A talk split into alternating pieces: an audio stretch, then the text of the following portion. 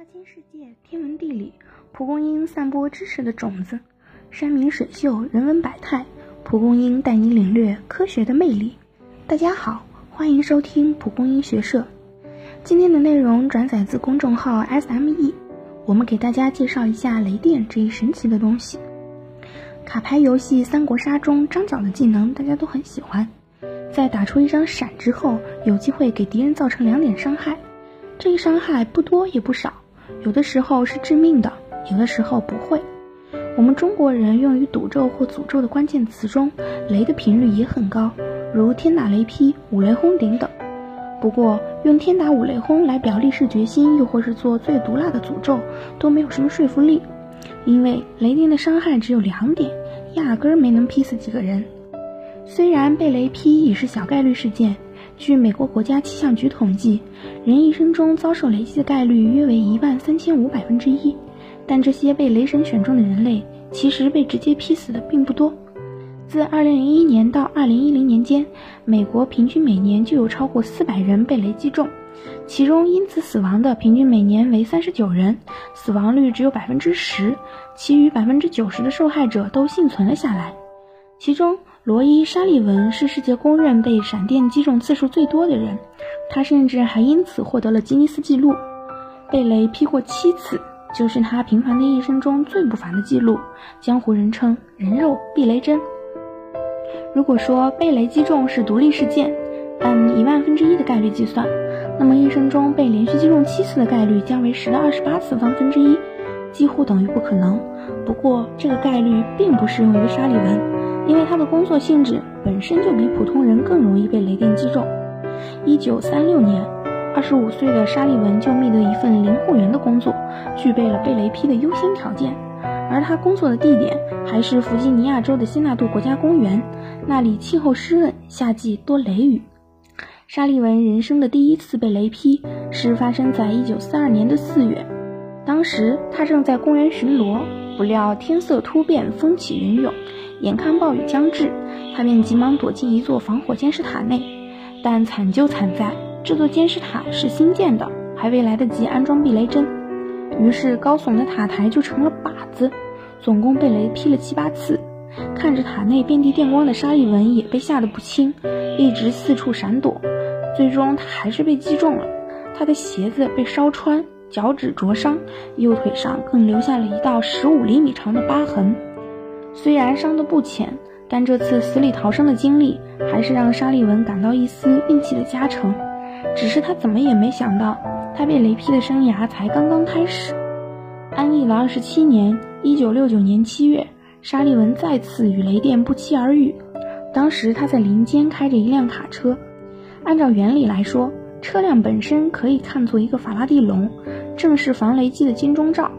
早在一八三六年，法拉第就发现带电导体上过剩的电荷只存在于表面，并不会对封闭在其内部的任何物体产生影响。所谓法拉第笼，则是法拉第为验证此效应而打造的一个金属箔房间。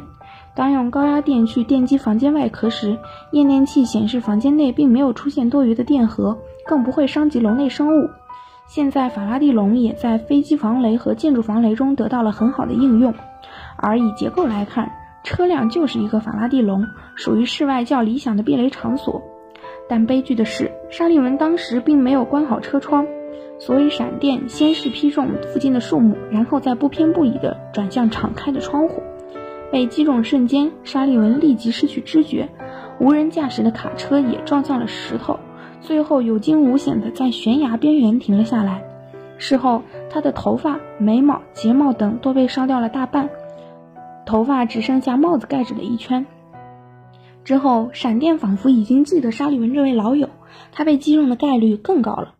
一九七零年在花园料理植物被劈，左肩灼伤；一九七二年在警卫室休息被劈，头发着火；一九七三年林间巡逻被劈，刚长出来的头发再次着火；一九七六年依然是林间巡逻被劈，脚踝受伤；一九七七年湖边钓鱼被劈，头发着火，胸部、腹部都被灼伤。但搞笑的是，当时一只熊还想过去偷他钓的鱼。或许真的被雷劈习惯了，受伤的沙利文竟然还有力气过去用树枝赶走那只贪吃的熊。沙利文一生共七次被雷劈中的详细记录都由新纳度国家公园记录在案。不过说来玄妙，虽多次遭重创，但他最后的死却与现实中的雷电毫无瓜葛，反而是遭遇了情感生活的晴天霹雳。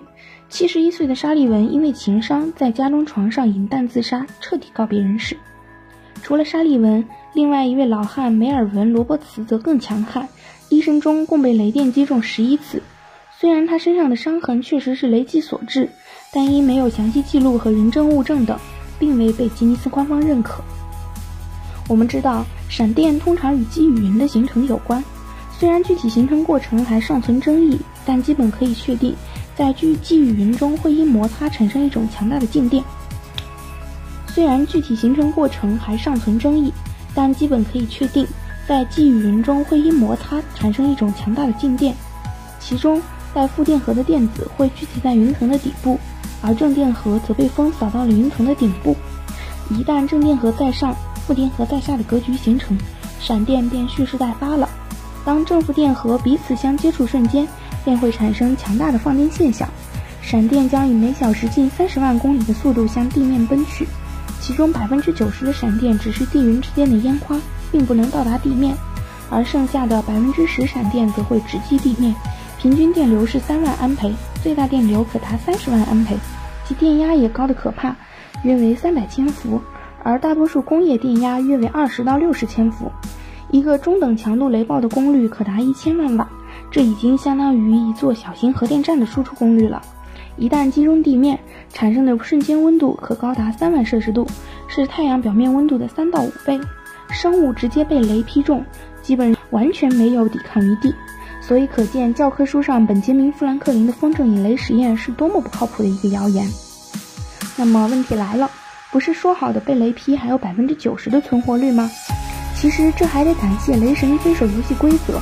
没有买自瞄爆头透视的外挂，导致屡屡劈灾。一般情况下，被雷劈可以分为以下几种情形：第一种自然不用说，就是闪电直接击中你或者你手持的物品，如高尔夫球杆等，而不会先触到地面。这种情况是最可怕的，而从统计上来看，也是致死率最高的。沙利文之所以七次都死里逃生，就是因为从来没有被闪电直接劈中过。第二种情况也被称为旁侧闪击，指闪电击中你站立位置的附近，然后再弹跳到你的身上。首先，地面的电阻较大，电流往往会选择一个电阻更小的导体，例如人或动物的身体，所以站立在雷击中的位置附近，人或动物便遭了殃。雷电电流会在人头顶高度附近将空气击穿，再经过人体泄放下来。但也不要忘了，雷电也是有伤害范围的。当雷电释放到地球表面时，就会产生一个电位场，电位的分电位的分布是越面雷击点的地方越高，反之越低。如果人的两脚站的地点电位不同，电位差就会使人的两脚间产生电压，这种现象也被称为跨步电压。人的两腿间距离越大，电压也就越大，受伤也越惨重。而这种情况也是造成死伤人数最多的雷击伤害。类似的报道，如几百头驯鹿遭雷击而死亡。雷电袭击村庄，几十人丧生，就是典型的例子。但无论被哪种雷电击中，幸存者往往身受重伤。首先，雷击会引起心房心颤、心律不齐，极易导致心脏骤停、心肌受损或血管爆裂等。若伤及大脑或中枢神经系统，伤者还常出现一些痴呆、健忘、记忆力下降、睡眠障碍、学习障碍等副作用。严重者甚至会导致暂时或永久性瘫痪。头发竖立是遭雷击的先兆，如果发生这种状况，应该第一时间躲到安全的地方。除此之外，雷击往往还伴随着受害者严重烧伤。当雷击威力足够大时，受害者第一时间不是被电死，而是内脏瞬间被烤焦。闪电向表皮移动的过程中，还会把红细胞逼出毛细血管，产生淤青。这个过程也常给人体留下永久性的疤痕。若你的身上还带着金属物品，后果将会更严重，金属项链、手镯或戒指等都可能产生电弧，造成二次烧伤。此外，手持金属物品也更招雷。佛罗里达州的雷击事故发生率和死亡率之所以是全美最高的，很大一部分原因是高尔夫运动的盛行。若在雷雨来前还贪了最后一杆，高举的高尔夫球棍就有可能招致天打雷劈。不过，被雷劈有时候也并不全是坏事。例如，一位外科医生托尼·西克利亚在与天打电话时，就收到了一份天赐的礼物。被雷劈后，他的艺术天赋仿佛被激活，无法抑制地想弹钢琴。他的脑海中经常会出现奇怪的旋律。几个月后，他便辞掉了医生一职，成为了一名出色的钢琴演奏家和作曲家。此外，还有一件非常诡异的现象，就是男性与女性被雷击中的概率天差地别。据美国疾病控制与预防中心的数据显示，被闪电击中的受害者中，男性超过了八成。此外，高达百分之八十五的闪电致死事故都发生在男性身上。当然，这并不是因为我们的男同胞所做的缺德事多而容易遭雷劈，真正的原因是男性比女性更偏爱户外活动，他们所从事的职业相比女性来说也更偏向户外性。此外，男性通常也比女性胆更肥。不肯放下手头的事情，就算雷雨交加，也要放飞自我，依然我行我素的踢足球、钓鱼、打高尔夫球等。其实，不管你遭雷击的概率有多高，我们还是有机会避开伤害的。美国联邦应急管理局提出的三十三十法则，或许可以为你提供参考。在看到闪电后，如果在数三十下的时间内听到了雷声，那么你就得马上躲进室内；而在你听到最后一声雷后，再超过三十分钟才能外出，所以建议男同胞们不要贪一时爽，想要成功渡劫也不带这样任性的。好啦，今天的节目就到这里了，感谢大家的收听，再见。